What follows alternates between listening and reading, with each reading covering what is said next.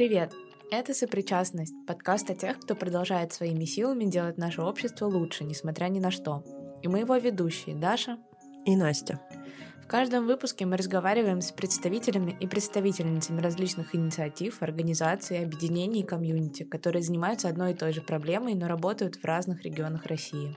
Сегодня у нас необычный выпуск. Мы позвали в гости двух социологинь, чтобы узнать, как и над чем они работают в современной России, что исследуют и как ощущают себя в обществе, находящемся в напряжении уже больше полутора лет.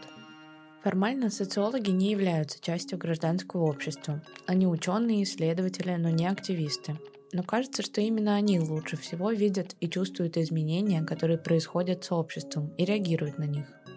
О том, так ли это, мы поговорили с Леной Коркиной, независимой исследовательницей, и Асей Навкунской, социологом и доцентом факультета социологии Европейского университета в Санкт-Петербурге. Здравствуйте, меня зовут Ася Навкунская, я социолог, доцент факультета социологии Европейского университета в Санкт-Петербурге.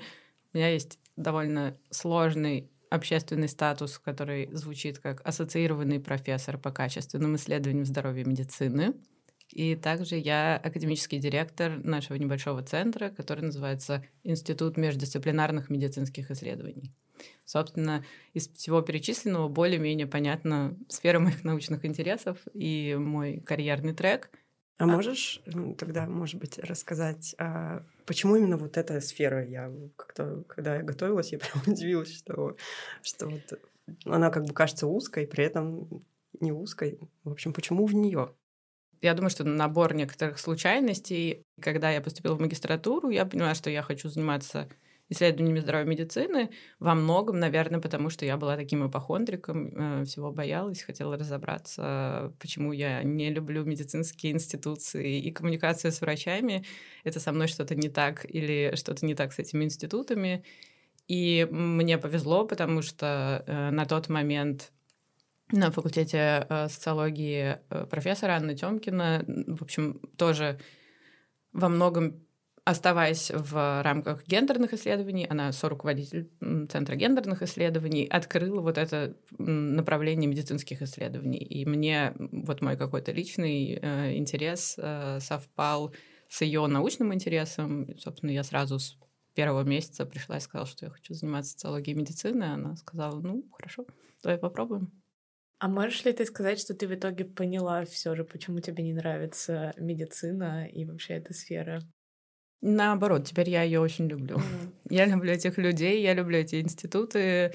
Я просто, наверное, для себя поняла, почему в них так сложно оказываться в роли пациента или родственника пациента, но на самом деле в них не намного проще работать в качестве врача, медсестры, акушерки или кого-то еще. Я думаю, во многом это связано с более широкими социальными условиями, в которых наши больницы, клиники, поликлиники э, работают. Проблема в системе, получается.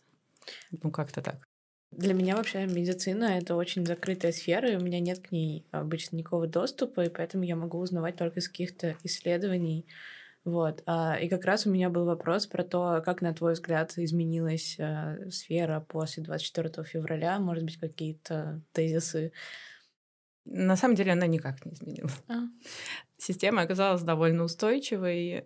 Не как я здесь намеренно утрирую, да, но именно как система, как некоторая логика управления, логика распределения ресурсов, распредел... в том числе власти, да, отношений, иерархий, эм, оказалась очень устойчива. И если эм, вначале все подозревали, что будет не хватать медикаментов, инструментов, люди будут уезжать, да, врачи, медсестры,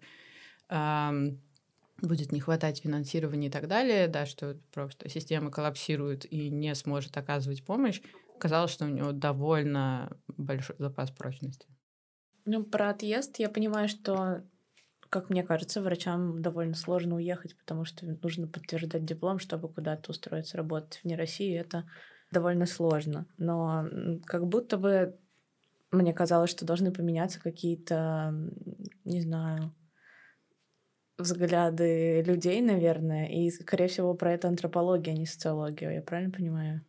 Тут, наверное, два вопроса. Э, да. Про антропологию и социологию я отвечу так, что когда ты занимаешься качественными исследованиями, да, то есть используешь методологию в первую очередь направленную на изучение опытов, это очень близко. Да, мы иногда не можем разделить, мы социологи или антропологи, и в каких-то наших проектах мы работаем вместе. Например, в проекте, посвященном ненатальной помощи, у нас всего три исследователя, один из которых я социолог, Анна Клепикова, антрополог, Артемий Минаков, врач-реаниматолог, неонатолог.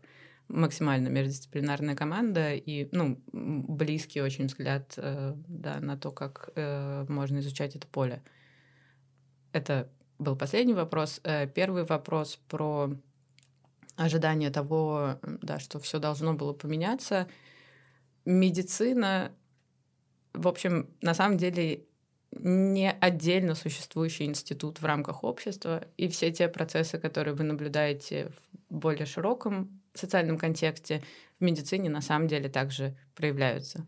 Да, там также есть люди, которые поддерживают происходящее, есть люди, которые резко против, но не у всех есть возможность уехать или уйти из профессии, да, или, в общем, как-то активно свою позицию обозначать.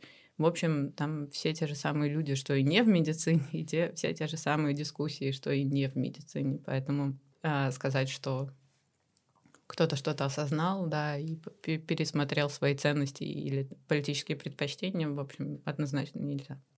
Но при этом мне как будто кажется, что а, Тут можно, может быть, держаться за вот эту какую-то гуманную составляющую, то есть когда все вот эти стороны или какие-то э, убеждения, они как будто бы отбрасываются, и просто люди продолжают делать свое дело, независимо вообще от каких-то вещей. Как будто бы это может помогать держать эту систему. Ну да. У меня еще вопросы про не про медицину, а про социологию в целом, потому что но тоже есть мнение небезосновательное, что э, сейчас наука не лучшие свои времена переживает в России, и что много кто уехал, и международное сотрудничество сокращается. Вот как, на твой взгляд, э, что изменилось в сфере социологии, ну, даже в рамках Петербурга? Да, в, в отличие от медицины, э, мобильность профессиональная в академической среде в разы выше, чем в медицинской среде. Да, если вам вашу медицинскую специальность довольно сложно конвертировать в каких-то других национальных системах, то если вы были частью академии, ну, допустим, возьмем конкретное поле дисциплинарной социологии, при этом ориентированы изначально на международные да, стандарты производства научного знания, то, э, скорее всего, у вас было куда больше ресурсов уехать. Да? Ресурсов в смысле хороших публикаций, степени международных отношений, знаний того, как подаваться на международные позиции, опыт работы в международных институциях и так далее. И я думаю, мне здесь сложно количественно сравнить, да, например, пострадала больше социология или не знаю, антропология, социология или экономика. У меня нет таких данных, хотя у нас есть коллеги, которые в том числе изучают а, вот эту миграцию, да, а, случившуюся после 24 февраля, проект «Аутраж». Можно, наверное, поспрашивать их, но Академия пострадала, социология пострадала. И а, здесь, наверное, тоже петербургская социология, она очень разная в разных институциях, и место, где я работаю, Европейский университет, пожалуй, был больше всех ориентирован на международное сотрудничество, международную интеграцию — и поэтому больше всех а, отдал своих э, людей. Если смотреть еще на твой опыт, то как раз у тебя вроде вот есть вот эти международные какие-то э, ну, образования э, и какое-то взаимодействие, но ты при этом осталась здесь. Э, это это слабоумие отвага. Но на, на самом деле это еще... Я могу какой-то, наверное, создать такой героический нарратив, что я вижу смысл, почему здесь надо оставаться, потому что при... да, ты преподаешь в первую очередь студентам, у которых куда меньше ресурсов для иммиграции. Но в моем конкретном случае героизма не так много, много личных обстоятельств, mm. просто да, близкие люди, которые не могут уехать с тобой, но находятся в таком состоянии, которое может потребовать твоей помощи. Я думаю, что в большей степени это. А, также у меня есть рабочие обязательства, и эм, вот этот хитрый общественный статус, про который я говорила, да, ассоциированные профессуры, это тоже был, в общем, некоторый договор э, о том, что я остаюсь здесь, пока у меня есть эта профессура, и не подаюсь ни на какие позиции. Здесь это просто вопрос моей какой-то совести, что я не нарушаю правила этого договора, поэтому я действительно не подаюсь ни на какие позиции. Опять же, я думаю, что ну, э, э, это в любом случае не так легко. Да, даже имея какую-то хорошую степень, ну, какие-то публикации в своем поле, все равно да, получение позиции в международном академическом рынке — это нелинейный процесс. То есть это недостаточно просто захотеть податься и получить. Мои коллеги куда более опытные и талантливые, да, тратят на это месяцы и годы. И это, в общем, тоже довольно трудозатратно. Угу. И ты уже как раз говорила про отток э, внутри. А, но при этом э, у тебя, например, э, есть исследование, которое ты, в котором ты участвуешь, международное.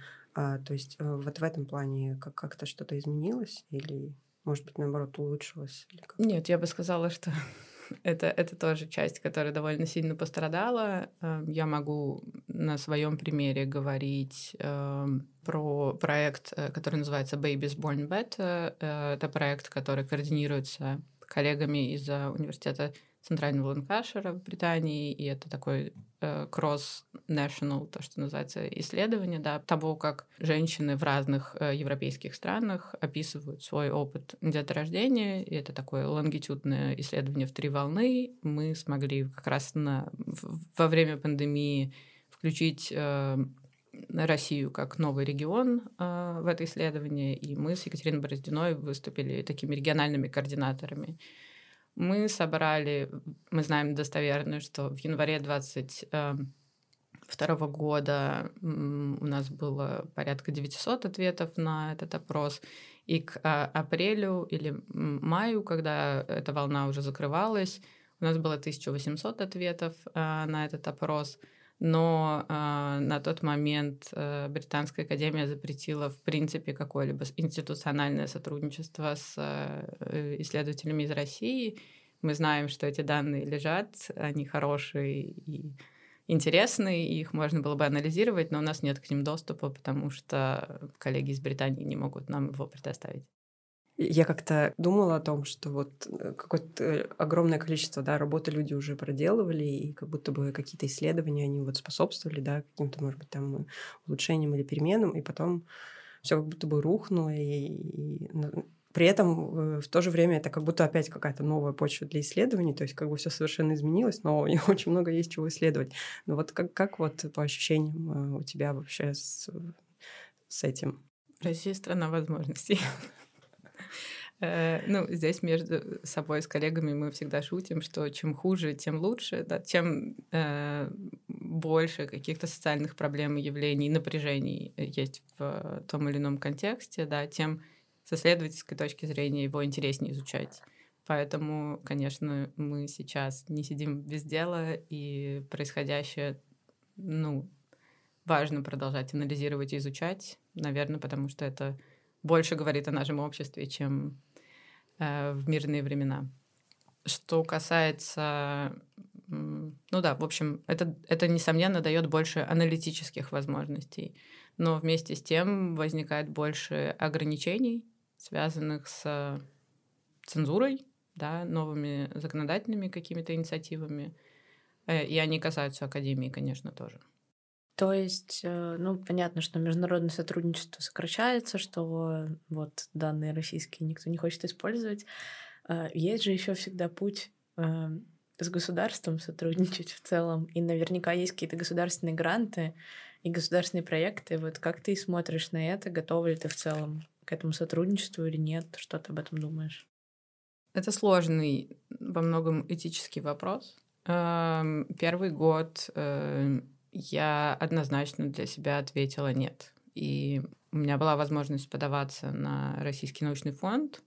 Имеешь в виду прошлый год? Первый, э, прошлый год, первый да. после. Э, точнее как, в, поскольку это был февраль. Нет, в апреле мы еще подали на э, грант Российского научного фонда. Опять же, первый месяц я очень долго взвешивала, да. Я могу на него подаваться или нет. И кто-то из старших коллег предложил мне переосмыслить условия игры вот в этом контексте. И мы подали, но не получили э, этот грант. Потом э, была осенняя мобилизация. В общем, вообще было непонятно, можно ли здесь э, оставаться и как работать. И сейчас я думаю, что мы снова возвращаемся к этому вопросу, можем ли мы брать условно государственные деньги и что-то делать условно хорошее, или это все равно этический компромисс, который, в общем, делает твою работу в каком-то более широком контексте, да, уже токсичный.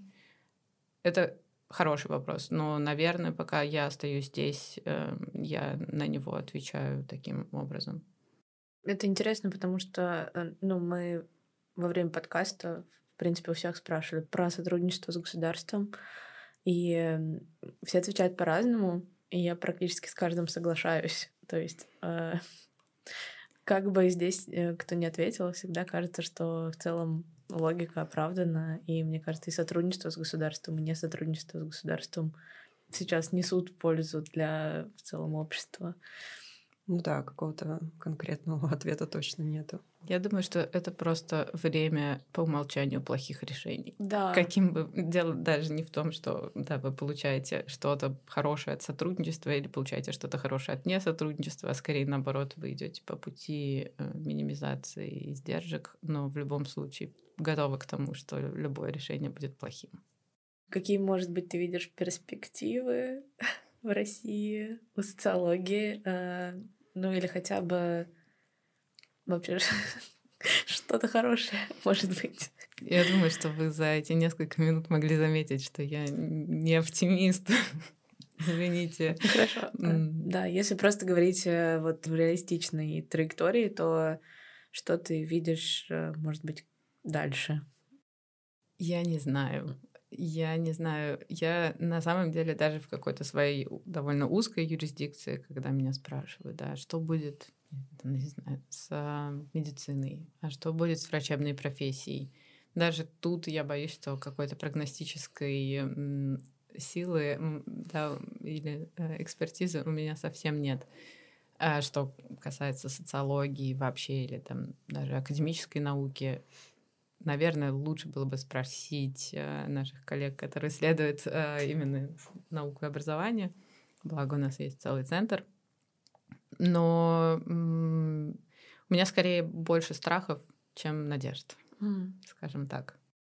Если а, тогда попробовать а, все-таки, может, про позитивно в том смысле, что а, как вообще, ну, насколько то, то, чем вы занимаетесь, и какие-то результаты, к которым вы приходите, а, могут, э, может быть, они и влияли или могут влиять вообще на какие-то изменения и что-то, что-то все-таки позитивное нести?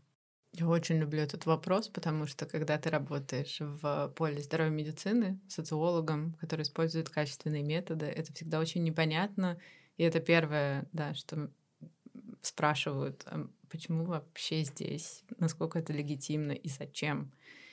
И я всегда отвечаю, что да, к сожалению, эм, в России в целом управление многими институтами не основано, да, это не так называемый evidence-based approach. Да, то есть это не решения, которые основаны на результатах научных исследований, хотя мы знаем контексты, в которых это абсолютно работающий механизм. Да? Вы провели исследование, вы показали, что есть какая-то проблема, вы даже можете специально провести исследование с таким дизайном, которое предложит какое-то решение для проблемы, и мы это умеем делать. Но я боюсь, что у нас не так много каналов, по которым мы бы могли это действительно сделать работающим механизмом. Другое дело, что все равно я как да, такой социолог, который занимается так называемым микроуровнем, да, вот, в общем, людьми в большей степени, чем институтами, а, я вижу, что это меняет. Ну, люди читают книжки, люди читают статьи, люди общаются между собой, и те проблемы, которые мы в своих исследованиях обнаруживаем и артикулируем, люди начинают как минимум вот в таком маленьком масштабе, да, это, система, возможно, не меняется, но в каком-то коллективе, да, да, какой-то специалист, тоже да. Наверное, самый такой яркий пример из моих последних проектов как раз связан с исследованием харасмента в медицине, когда мы с Дарьей Литвиной на таком мероприятии, которое называлось не конференция, но, в общем, это медицинская на самом деле была э, конференция, э, сделали небольшой доклад про то, ну, в общем, есть ли харасмент в медицине, потому что кажется, что как будто бы нет, потому что в публичном поле об этом не говорят в России, да, у нас нету никаких данных, есть ли какая-то такая проблема.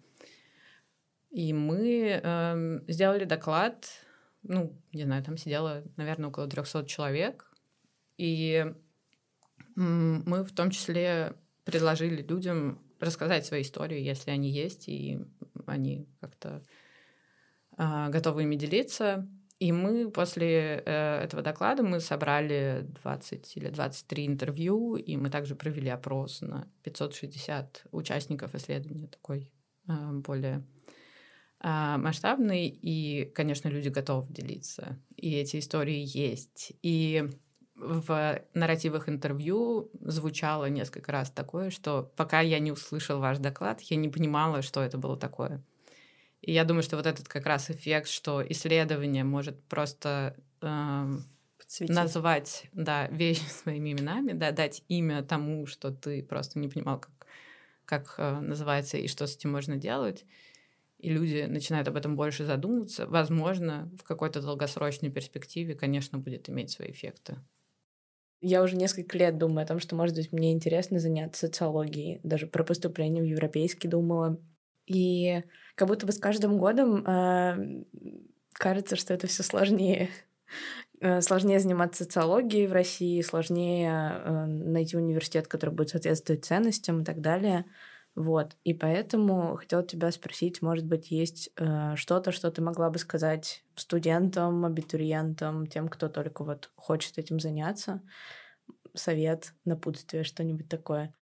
Ну, правда, на самом деле э, в европейский не стало сложнее поступать. Да? Скорее возросли ваши потенциальные риски, как э, да, человека, который станет аффилирован с какой-то такой институцией, э, у которой, возможно, противоречивый статус в разных да, дискурсивных полях.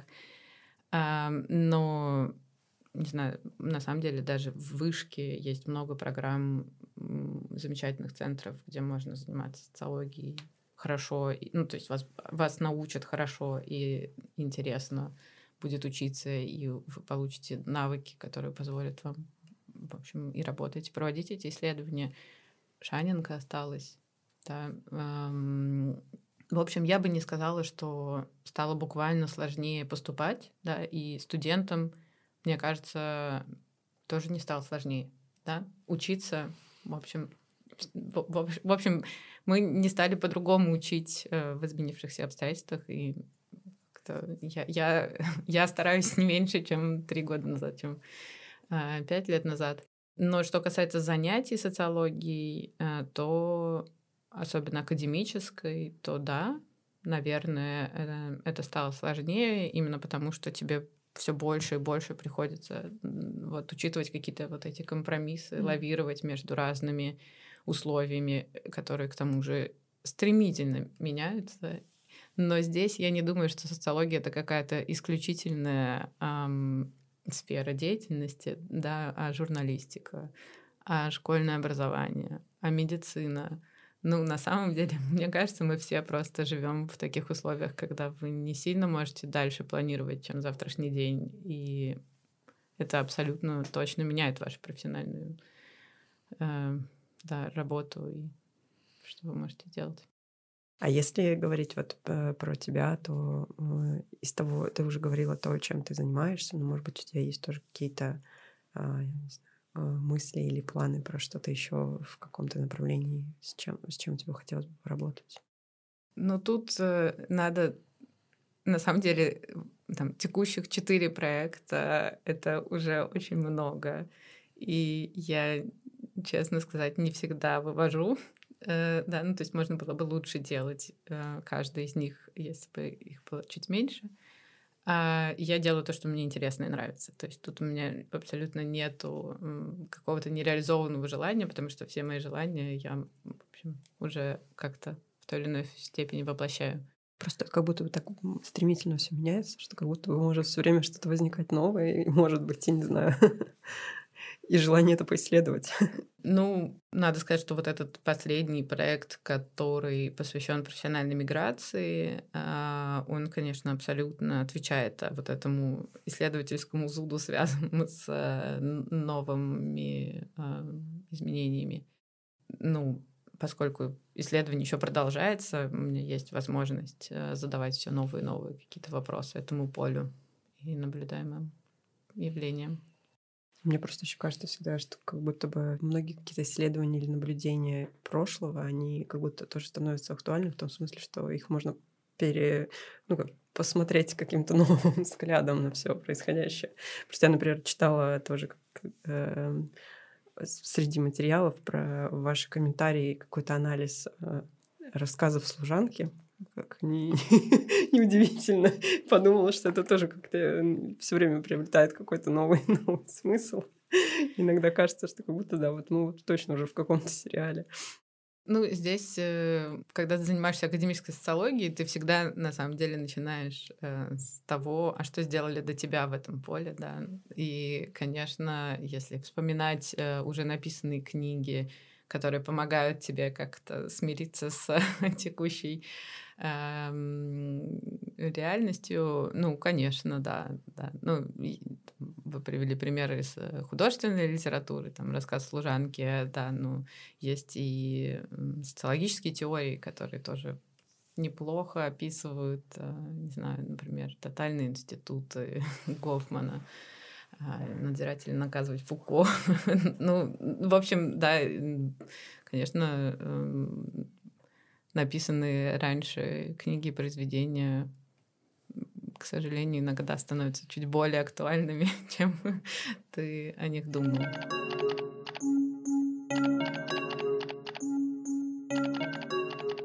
Меня зовут Елена Корфина, я а, по нынешним временам независимая социальная исследовательница и вообще ну, из Иркутска, да, скорее. А расскажи, почему и как ты начала заниматься социологией? Есть ли какая-то сфера, которая тебе более интересна? Ну, у меня такой немножко маргинальный статус исследователя, потому что исходно я а, была журналисткой и работала журналисткой довольно долго. И потом у меня был какой-то такой опыт управления или менеджмента социокультурными проектами, но мне очень хотелось поработать с моим теперь уже бывшим коллегой по Центру независимых социальных исследований в Иркутске. И когда я пришла сюда, в общем, делать что-нибудь вместе, сначала это были проекты, а потом стали исследования. Mm-hmm. И вот так как-то через свою, через, через коллег, через э, интерес к тому, что они делают, в общем, как-то я оказалась в исследовании нечаянно. А, вот что именно ты исследовала, то есть какую сферу, если можно подробнее? Да, да, да. Основная, наверное, часть, которая э, исследований было у меня не так много. Часто это были исследования э, ну, коллективные, которые мы проводили в центре. Соответственно, я чаще э, занималась тем, что вот сейчас для центра было актуально или что его основная тематика. Мы занимались э, городскими исследованиями здесь, прикладными не только. Любимая моя часть э, был такой у нас проект который сейчас формально заморожен, но вообще может продолжиться при случае город иначе, когда суть его была в том, что мы исследовали город с э, горожанами, ну, то есть еще более непрофессиональными, чем я, исследователями. И это была мой такой, наверное, основная моя была кураторская, редакторская разная работа. Мы занимались исследованиями центра в целом, и я в том числе исследованием образования. Вот, наверное, в 2020-2021 году у нас было большое довольно поле и интервью, и а, наблюдений в школах, где мы работали с мыслью о том, для компании, которая проектирует, проектирует школы, а, была такая задачка понять, как их лучше проектировать, эти новые школы, учитывая, что это не просто какое-то классное новое здание, а все-таки школа, и вот такие связки между социальным взаимодействием и социальными какими-то задачами и проектированием пространства мы искали. Ну и последний год – это участие в исследованиях в разных ролях и в разном объеме, которые так или иначе связаны а, с войной, с ее последствиями, а, ну не только самой, собственно, войны, но внутренней политики, так скажем, а, государства внутри России. Вот такой, наверное, круг можно чертить сейчас. А ты уже упомянула вот а, среди проектов про проект, который был при участии горожан. А насколько вообще, а, ну что это вообще за горожане были, которые, которым такое было интересно, и как вообще в городе вот э, у, у горожан интерес к исследованию?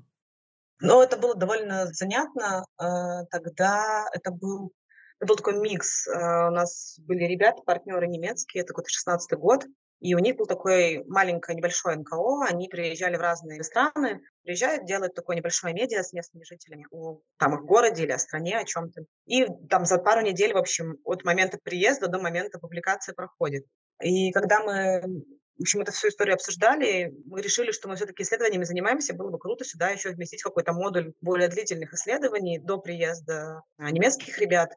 И, собственно, это сделали довольно спонтанно. А, изначально там была идея, что будет про Сибирь, но потом решили, что как-то Сибирь это очень широко и очень спорно, хотя Сибирь тоже одна из тем центра. Остановились на Иркутске. Сложно сказать, мне кажется, тогда это было сравнительно какие-то такие проекты были сравнительно новыми, по крайней мере, для Иркутска. Ну, то есть не то, чтобы мы были такие пионеры пионеров, но в целом это было еще не так э, часто и развито. Да хорошо восприняли. Как-то у центра была к тому времени как наработанная уже, а, ну, там, не знаю, своя аудитория. Нам помогали всякие местные СМИ и все такое прочее. Были всякие классные, интересные люди. Большинство из них, конечно, были как-то связаны с а, городом, либо с медиа, либо, ну, то есть какие-то фотографы, не знаю, архитекторы, кто-то еще такой. Но мой, мой любимый пример из первого набора была прекрасная Оксана, которая работала сметчицей в одной из городских компаний. И для нее это был, конечно, такой большой интерес и огромный вызов, потому что она дошла до конца и опубликовала все-таки текст, а потом его переопубликовали еще там в одном местном архитектурном журнале. Да, мне просто очень понравился на самом деле этот проект. У меня возникло ощущение, что Иркутск — это город исследователей и исследовательниц. иногда до сих пор какие-то люди пишут, которые находят проект, который мы давно уже не, ну, как не, не, пиарим, ничего о нем не пишем, и говорят, о, как здорово. Ну, а так, да, собственно, мысль-то была в том, что а, вообще-то все исследователи, ну, точнее, не все исследователи, но все могут смотреть через эту оптику тоже, и она, собственно, для жизни в городе или где бы то ни было вообще может быть страшно полезной. А все же сейчас остаются какие-то известные тебе э, исследования, которые проходят в Иркутске? То есть, может, кто-то продолжает делать какие-нибудь проекты? Про город, может быть, уже с новой окраской? Не могу сказать, что конкретно про город. Именно исследования есть городские проекты. Например, наш э, местный, кстати, в Иркутске очень мало иногентов. Если я правильно помню, всего трое. Одна организация из первой волны еще. Байкальская экологическая волна была закрылась. И осталось двое иноагентов, один активный, по крайней мере, публично очень. Такой Алексей Петров, историк. И вот он водил, например, очень долго э, будет до сих пор прогулки по Старому Иркутску. Она такая, скорее, экскурсионно, такая, как называется, не очень люблю слово просветительский проект, но, в общем, в этом духе, да, такой околообразовательный.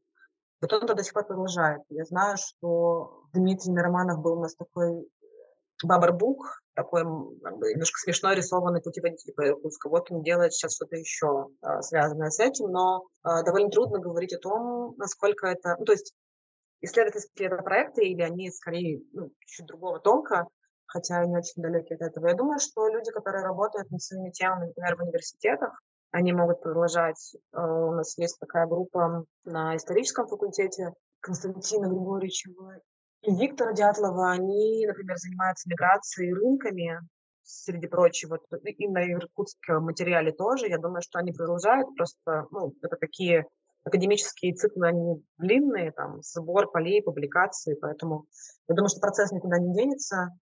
А вот замечаешь ли ты смещение фокуса, которое после 24 февраля случилось, что, ну, как бы много кто начал исследовать в новом контексте? А, город и влияние всего на, на, на то, что происходит? Ну, ты знаешь, мне сложно говорить про город. Больше, наверное, я даже знаю про людей, которые там в разных местах в России. Сейчас тут я не в России. А, конечно, мы все видим, что а, какое-то количество людей, ну, опросы видно хорошо, но то, что люди стали эти темы включать в свои исследования совершенно точно, даже на каких-то конференциях, типа, не знаю, Грушинской или там какого, каких-то более таких, э, скажем так, официальных мастодонтов типа ВЦИОМа, и то это, эти темы там многократно обсуждались, есть доклады, есть какие-то публикации. А сегодня вот кто-то из коллег по одному из проектов в чате кинул исследование, как повлияла война на повседневную жизнь Калининградской области, на ну, жителей Ну, то есть есть э, публикация 23 года. То есть я думаю, что вот если говорить про академических исследователей, сейчас как раз появляются уже публикации а, на тему. И мы там с коллегами брали интервью качественные в начале, весной 22 о том, как а, люди вообще относятся к происходящему, в каких категориях описывают, какой генезис, кажется, у этого всего, возможно ли какие-то, не знаю, не консенсус, по мосты между теми людьми, которые занимают разные позиции. Но такие были довольно объемные интервью, ближе к биографическим и нарративным. И вот мы сейчас написали 4-5 текстов в итоге э, для номера во французский журнал, который сейчас на рецензии. И там совершенно разные темы. Ну, то есть, э, там, в моем случае, например, я смотрю на то, как устроены проблемы со временем, потому что люди очень много говорили о времени, что именно во времени поломалось, как они, они мы мы, жители России на тот момент, с этим справляемся или не справляемся. Вот насчет международного сотрудничества, международной такой поддержки, есть ли ощущение, что все это очень быстро сворачивается или э, нет? Или это переходит просто в какую-то другую плоскость личных связей и личной поддержки? Тут вот мне трудно судить, потому что центр, в котором я ну, теперь уже работала, он маленький и свой собственный. То есть мы небольшая институция, мы не государственная институция, мы, не знаю, там не институт РАН а, огромный какой-нибудь или не факультет или вуз. Поэтому мне по нашему опыту мне сложно говорить, или по моему личному опыту, или по прежнему нашему, а, ни с каким, ни с какими такими проблемами а, мы не сталкивались, но и потом до сих пор речь не шла о каком-то то есть что публикация? Ты пишешь публикацию, у тебя ее принимают в том случае, если она подходит там, тематике журнала, качеству чему-то еще. То есть вот на этом уровне готовы ли работать с публикациями? Да, готовы. Но при этом речь, ну, в моем случае никогда речь не заходила, пока речь не заходила о работе там, о получении виз, о еще, ну, вот, вот о такого рода значит, поддержки или коммуни... взаимодействия, наверное, точнее сказать. Поэтому мне трудно об этом судить. Довольно многие коллеги уехали, э, довольно многие коллеги продолжают как-то еще сотрудничество. Потом есть, ну, есть как это разные страны, э, по крайней мере, в логике а, государственной, в логике системы. И кто-то может сотрудничать совершенно спокойно с одними странами, поэтому вот мы можем видеть, что, не знаю, в Армении появилось какое-то количество выездных школ и конференций, которые явно немножечко переехали из России, и это помогает людям, которые находятся и в России, и в Армении, где-то еще, как-то встречаться, общаться, иметь какую-то площадку. Ну, как я себе понимаю, что-то появляется в странах Центральной Азии, наверное, в Казахстане. Ну, то есть видно, что есть страны, с которыми сотрудничество все еще остается не, ну, не, сложно говорить, не проблематично на текущий момент, скажем так.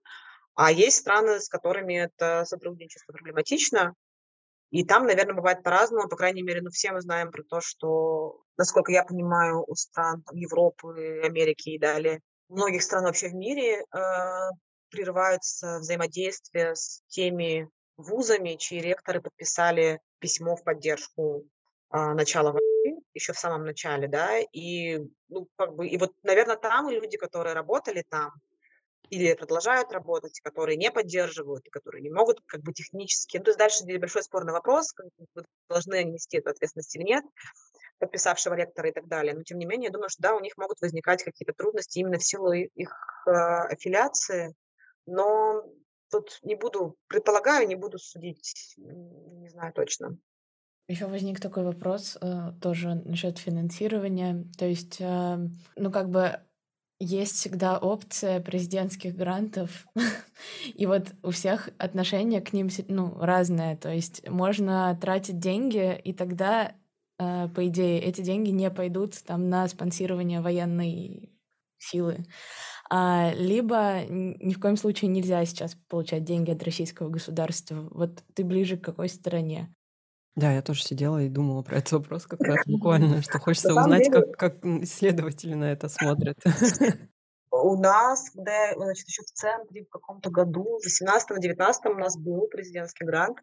Собственно, как с любым грантом, вопрос для меня в тот момент стоял очень просто. Я делаю на эти деньги то, что, ну, как бы, то, что я делаю, а, значит, я могу ну, брать деньги условного государства, потому что в целом я не считаю, что существуют деньги государства, да, тоже распространенная позиция Что такое деньги государства вообще? А, это как бы и мои деньги в том числе.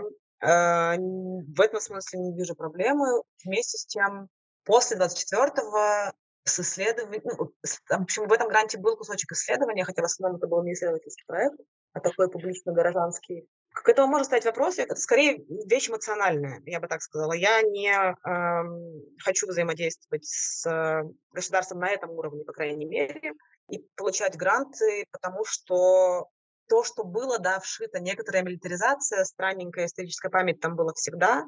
Сейчас там изменились, э, и, по-моему, и названия номинации, на что даются деньги. Это касается и президентского гранта, и фонда культурных инициатив. И с этим уже, ну, как бы рядом сидеть невозможно. Но в целом, мне кажется, тут такая история, это же вопрос этики и где-то политики. Наверное, того и другого во многом. Я не знаю, как в политике, но этические вопросы точно как будто бы не могут решаться, ну, там, раз да или нет. Кто-то взаимодействует с государством, но по-другому, на уровне там, тоже личных связей, муниципалитетов, и видит в этом смысл, либо их работа важная, социально невозможно без этого. Я не считаю, что здесь есть какой-то, ага, взаимодействуешь, все, с тобой все понятно. Нет, а, и более того, те научные, например, академические сохранившиеся какие-то гранты, они же до сих пор выдаются, и люди работают. И ты сам, работая в ВУЗе, ты тоже получаешь государственную зарплату. Вообще, живя в России, мне кажется, в лучшем случае на втором, максимум на третьем круге ты все равно получаешь бюджетные деньги. Ну, допустим, ты работаешь на бизнес заказчика, но бизнес, скорее всего, получил уже на втором круге эти деньги во многом от государства. То есть это такой для меня сложный вопрос. А, сама я сейчас не готова взаимодействовать что не готова. Как-то у меня нет такого, нет таких исследований, на которых я, скажем так, возможно, я была бы, может быть, и готова в каких-то случаях, но нет таких э, занятий, на которые я могла бы попросить у государства. Вот так вот, чтобы не стоять прям в белом пальто. Не совпадают наши интересы теперь совсем никак, даже немножечко не пересекаются, поэтому э, не представляю. Да и, ну, в принципе, стало, наверное, с исследованием очень трудно, потому что если ты за что-то берешься всерьез, обойтись без какой-то социальное исследование того, что сейчас происходит, обойтись без какой-то критической части или отсылки, и дальше начинаешь там, что, выбирать слова, как об этом писать или о чем-то не писать. Ну, в общем, я думаю, что есть исследователи, которые используют, э, работают в том числе на средства, которые получают через гранты государственные, и не готова говорить, что это не ок, в случае, если исследования остаются ну, адекватными да, тому, что человек исследует. Да, я тоже воспринимаю это как просто этический вопрос. Э, при этом всегда странно ну, мне слышать от, например, э, уехавших людей, что вот ни в коем случае нельзя брать гранты, потому что э, там, потому что нельзя. Вот, и большое осуждение часто вижу. Слушай, а вот прямо сейчас занимаешься ли ты каким-нибудь исследованием? Если да, то можешь немножко про него рассказать. Тема, которая меня страшно интересует, это история про то, что до сих пор очень часто в речи, не знаю, в постах, в каких-то текстах медийных, просто в речи людей, особенно которые не поддерживают. Войну, речь идет о том, что, а, не знаю, там условный коллективный Путин это какой-то устаревший человек, что вообще все, что делает Россия, это обращенность в прошлое, что вообще э, как бы, это все настолько несовременно, что только поэтому ну, как бы, Россию ожидает поражение а, на его пути. А, и это одна из вещей, которая меня удивляет. Я наткнулась на довольно известный, наверное, для теоретиков истории набор текстов такого бельгийского а, историка Бербера Бедернажа, который, не только он один, вот я у него об этом подробно вчитывалась, собственно, писал о том, что существует риск большой эм, вот этой идеи перенесения как бы людей, живущих сейчас, идей, существующих сейчас в прошлое. Они как бы не современные, мы им отказываем современности, переносим их в прошлое, и как будто бы они там и остаются. Такой у него там есть э, короткий тезис, или там даже целая статья про то, что когда мы помещаем, э, помещаем зло в прошлое, нам может казаться, что оно там, в принципе, и существует. На самом деле оно здесь, и мы с ним как бы никак не взаимодействуем. Вот это как длинная подводка к тому, что я еще сейчас не начала, но только думаю о том, как вообще можно посмотреть на идею современности, что сейчас люди в России называют современным, несовременным, и как это, может быть, отражается на том, как они мыслят, действуют, чего ожидают, какого будущего ждут. Я просто вспомнила информантку, которая меня на эту мысль навела. Она прямым... Э, то есть я ее сначала увидела в интервью, а потом уже нашла в теории. Она примерно так это сформулировала. Она говорит, у нее вообще ситуация, конечно, ну, такая невероятная немножко. Сама она на момент э, 24 февраля уже была на как, в общем, за границей. Единственный наш человек из, за пределов России в нашем, в нашем корпусе. Она уехала работать, такая тоже научная сотрудница, работница ее брат, который не поддерживает в этот момент, был на стороне России, был мобилизован и воевал. Ее отец несколько раз был задержан на антивоенных митингах. Вообще очень, ну, у него такая большая история э, митингования. А еще ее близкая родственница, не помню, кто именно, она вот такой классический последовательный апологет ну, и войны, и вообще в целом политики России. И она вот как бы вот в этом разнообразии, назовем это так, рассуждала, о чем ты говоришь, что вот, наверное, я подумала о том, что вот есть множество людей, которые не множество, а какое-то количество людей, которые думают, там, не знаю, про пищу без глютена, а есть люди, которые живут памятью о Великой Отечественной. И плохо а, не то, что все они существуют в настоящем, плохо то, что понимание того, что мы все, как бы нам не нравились или нравились другие люди, существуем в настоящем, и как бы, что мы не взаимодействуем друг с другом, и что мы жили, наверное, и продолжаем отчасти жить, а, зачастую такими как-то кружками, стараясь просто не замечать или обходить других людей. Их как будто бы нет. Вот это, кажется, большая проблема. И не то, что у меня есть какое-то решение, но мне, общем, кажется, что нравится или не нравится, но, наверное, очень еще важно понимание того, как это устроено, у другого человека. И вот с этим есть некоторые трудности. Собственно, мне кажется, что исследование это утопическая идея, но все-таки исследования хоть чуть-чуть могут помочь вникнуть в логику людей, понять их, как бы их представление о реальности, как они себе вообще мыслят что-то. Потому что в обычном общении а, зачастую очень тяжело спокойно разговаривать, когда у вас такие разные, даже с близкими. Вот когда ты берешь интервью или потом читаешь чужое интервью, анализируешь, а, у тебя гораздо больше обязанностей и возможностей, наверное, психологических немножко сжать свои представления и высказывания, а все-таки больше говорить и думать. И там ты вдруг видишь какие-то вещи, которые прежде не замечал, э, наверное, даже в общении с людьми, с которыми общался многие годы. В этом смысле, мне кажется, какие-то локальные перспективы понимания все-таки должны быть, наверное, есть. Да, я тебя слушала, и ты прям так э, четко попала в историю про э, тех, кто думает про пищу без глютена, потому что это мой, мой случай. Про, и про тех, кто, ну, кто живет в памяти о Великой Отечественной войне, потому что это один из членов моей семьи. и это вот прям, ну, вообще, конечно. Самое главное, что которые заботятся о пище без глютена и одновременно живут памятью Великой Отечественной, и еще, и еще, и еще. Это может быть один и тот же человек. Поэтому я вот еще очень, очень хочется перестать делить вот этот вот эм, даже невольно на такие, типа, эти и те, не знаю, либеральные какие-то еще, уехавшие, оставшиеся, потому что, мне кажется, все-таки главным люди делятся не... Ну, деление людей вообще немножко такое какой-то спорный момент. Но в целом, мне кажется, мы гораздо более разнообразно устроены. И вот как раз а, поиски хоть какого-то совпадения и понимания, они могут немножко улучшать общую ситуацию, наверное. Я надеюсь. Да, я согласна с тобой, потому что когда вот бывают какие-то эмоциональные состояния, когда действительно хочется как будто бы уйти вот в это какое-то радикальное деление там на, на таких и таких, но когда все-таки немножко спадают эмоции и как-то включается э, мышление рациональное, то начинаешь понимать, что ну все, конечно, намного э, глубже, намного объемнее и вот это вот совсем такое простое черное-белое, конечно, не работает. Когда мы как-то только начинали обсуждать, что вот мы, наверное, хотим сделать выпуск с исследовательницами и исследователями, я как-то думала, что это какое-то а, даже из разговоров, когда мы пытались с тобой как-то понять, кто чего хочет, мне казалось, что это вообще какая-то такая область э, совершенно далекая вообще от меня.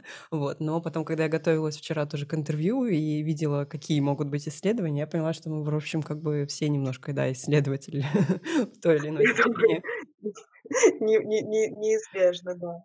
Я воспринимаю исследования как активизм в какой-то форме, потому что это все равно э, направлено на понимание других людей, и для меня это, ну, как бы такая дорога к тому, чтобы что-то менялось. Поэтому это, ну, в голове это близко.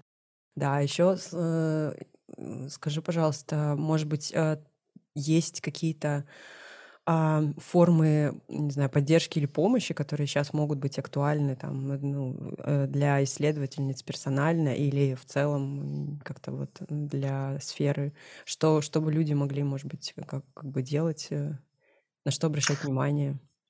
Читать и делиться публично или не публично теми исследованиями, которые кто-то делает, а, это всегда очень, очень важно, очень здорово. Я думаю, что для академических исследователей но если не всегда, то очень часто важно, чтобы они выходили за пределы своих кругов, и в том числе академических кругов. А для исследователей, которые, не знаю, для активистов, для таких более прикладных, тоже, наверное, важно, когда распространяется их, э, их работа и их результаты.